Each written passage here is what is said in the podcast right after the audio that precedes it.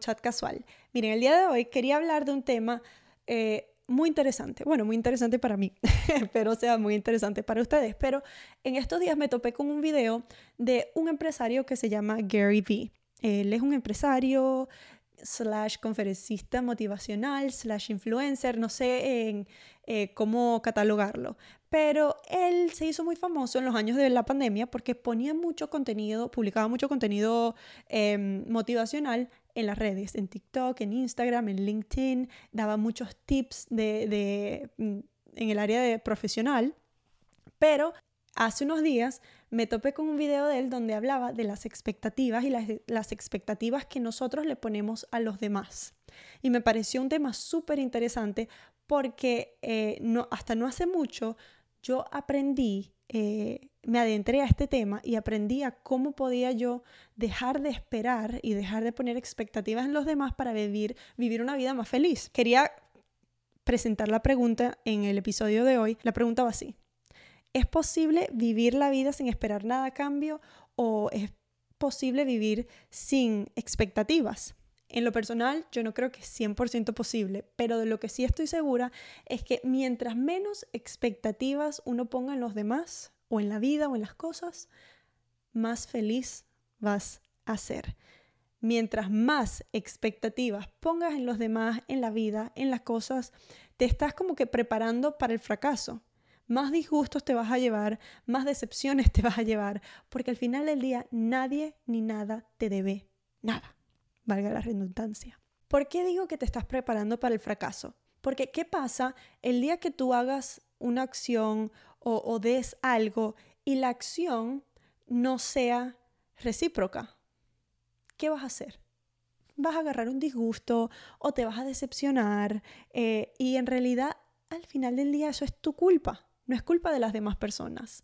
Nosotros, como humanos eh, egoístas, ponemos nuestras expectativas en los demás y esperamos que ellos se comporten eh, como nosotros pensamos que es la manera correcta. Y no es así. Nadie te debe nada. Y mientras más rápido tú entiendas eso, más feliz vas a ser, menos disgustos vas a tener.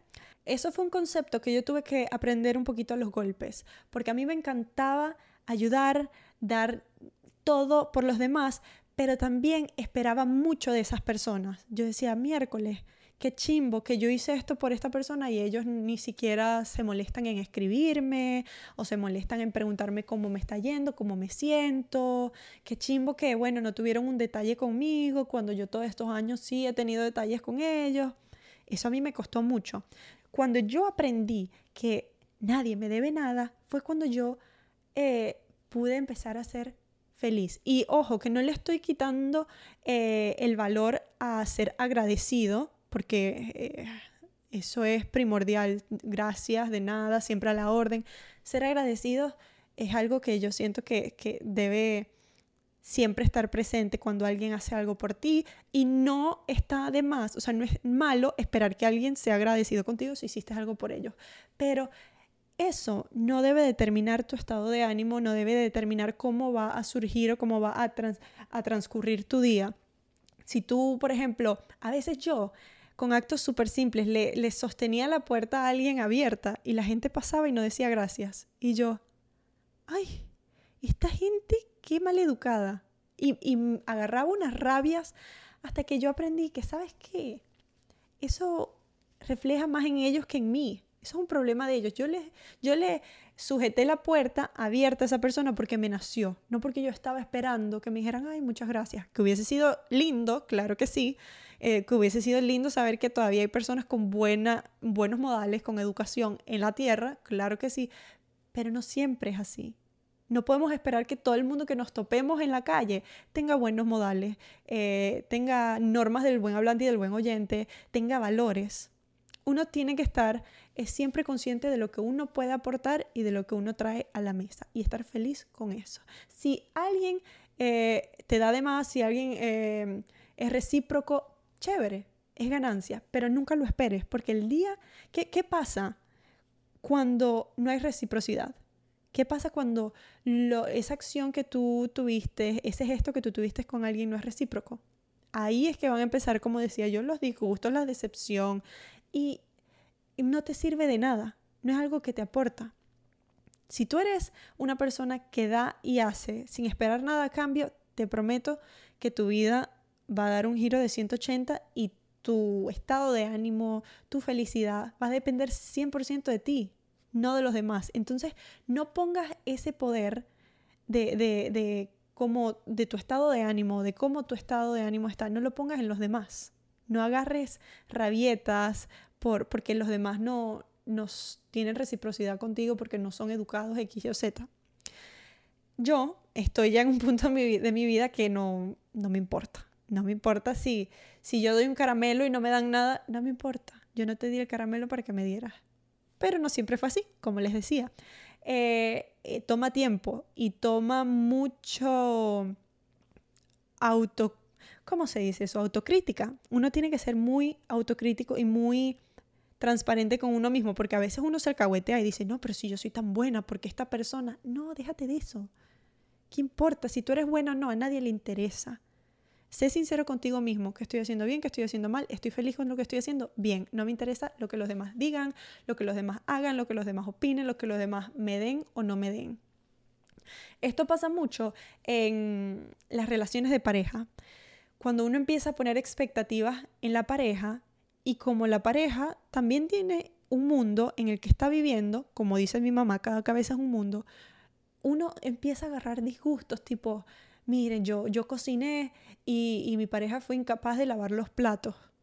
Ok, pero tú le dijiste, mira, por favor, lava los platos, ¿me ayudas? No, entonces, ¿por qué esperas algo de esa persona? No esperes, que sería chévere, sí sería chévere pero si no lo hace, no es porque es mala persona, simplemente porque cada cabeza es un mundo, cada quien está metido en su, en su trajín del día a día y a veces es algo tan simple como que, ups, se me olvidó, ay, ni lo pensé. Que si uno se toma eh, los tres minutos de decirle, ay, mira, eh, ¿me puedes ayudar a lavar los platos? Te apuesto que tu pareja va a decir, claro que sí, mi amor hasta por, porque se siente mal, dice miércoles, sí, ella cocinó, ya yo voy a lavar los platos. ¿Sí me entiendes?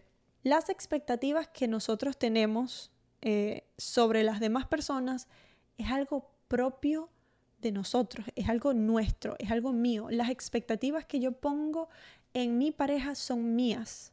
Y él, en este caso, no tiene por qué llenar mis expectativas. E, eso no es su tarea.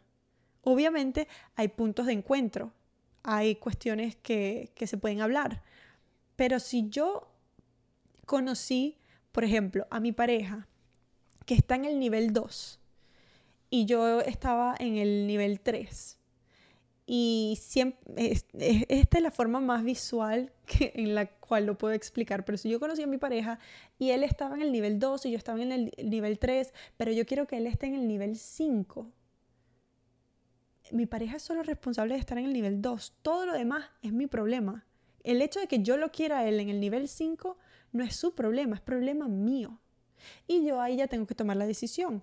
Él está en el nivel 2, yo quiero a alguien en el, nivel 5, eh, lo dejo y me busco otro, terminamos y busco una persona que, me vaya a, a, llenar las expectativas en ese, en ese aspecto cualquiera que sea el aspecto, puede ser monetario, puede ser eh, amoroso, puede ser aventurero, qué sé yo. Pero dejen de poner expectativas en las demás personas. Yo tengo un ejemplo muy claro de esto. Eh, yo quiero pensar que soy una persona romántica. Mi pareja no es nada romántico. Y al principio de la relación, yo siempre quería que él me comprara flores. Yo decía, ah, ya tenemos un mes, quiero que me compre flores. Ya van seis meses y no me ha comprado flores, pero quisiera que me compre flores. Quiero flores, quiero flores. Y yo me ponía triste porque él no me regalaba flores. Y yo decía, coño, qué valor. Seis meses, un año y no me da flores. Hasta que un día yo dije, ya va. Pero yo esto lo conversé con él. Yo en algún momento le dije a él que yo quería flores. No, nunca se lo había dicho.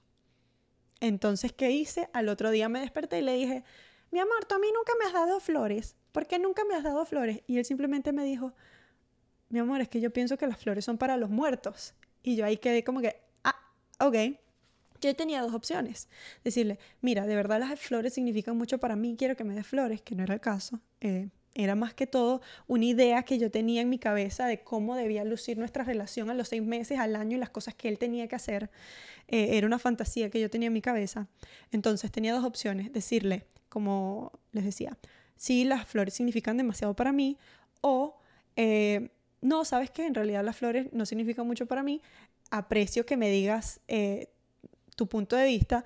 O la tercera opción, decirle, eh, las flores significan mucho para mí y si tú no me las vas a dar, entonces yo me voy a ir a buscar a alguien que sí me las dé.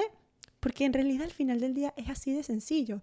Si tú estás, en este caso estamos hablando en una vida de pareja, pero esto aplica para todo, para trabajo, amistades, etc. Si tú estás en un lugar donde no te sientes a gusto, donde tus expectativas no están siendo llenadas, tú tienes la potestad, el derecho y la libertad de buscar algo que las llene. Pero si ya tú estás en un lugar que tú aceptaste, eh, eh, en el cual tú aceptaste estar, y ahora quieres venir a cambiar y a poner expectativas diferentes todos los días, eso ya no es problema de tu trabajo, ni de tu amistad, ni de tu pareja. Eso es un problema tuyo. Entonces, ¿qué pasó? Yo le dije, ¿sabes qué? Sí, las flores en realidad no me gustan, pero sí me gusta que hagas más de esto, esto y esto. Y él me dijo, está bien. No podemos esperar que las personas sepan todo lo que nos pasa en la cabeza tampoco, ni en el corazón. Tenemos que hablarlo. Tenemos que hablarlo. No podemos esperar que las personas llenen todas nuestras expectativas si no conversamos. Y de igual manera, debemos dejar de esperar tanto de las demás personas. Créanme, van a ser mucho más felices cuando dejen de esperar algo a cambio. Cuando ustedes vivan su vida porque les dio la gana de vivirla así, porque quisieron hacerla así y no están viviendo una vida esperando comentarios de los demás o, cumplidos de los demás, o ay, yo voy a irme por esta carrera porque sé que mis padres van a estar felices, o yo voy a hacer esto porque sé que mis amigos les va a gustar, o yo voy a ir a este a esta fiesta porque sé que a, a, mi pareja les va a agradar mucho eso y después todos ellos me van a decir, ay, gracias Andrea, gracias. No, cuando tú empiezas a vivir tu vida por ti sin, sin importar lo que digan los demás, ahí es cuando de verdad vas a empezar a vivir. Pero bueno, ese era el tema que yo quería tocar hoy. Era eh, em, la palabra reciprocidad, la quería traer a la conversación. Quería tocar este, este tema que para mí es súper importante porque muchas veces dejamos de vivir una vida feliz por unas expectativas tontas que nos pusimos nosotros mismos en la cabeza. Todo está en nuestra cabeza. Nadie te pone triste, nadie te, te hace molestar.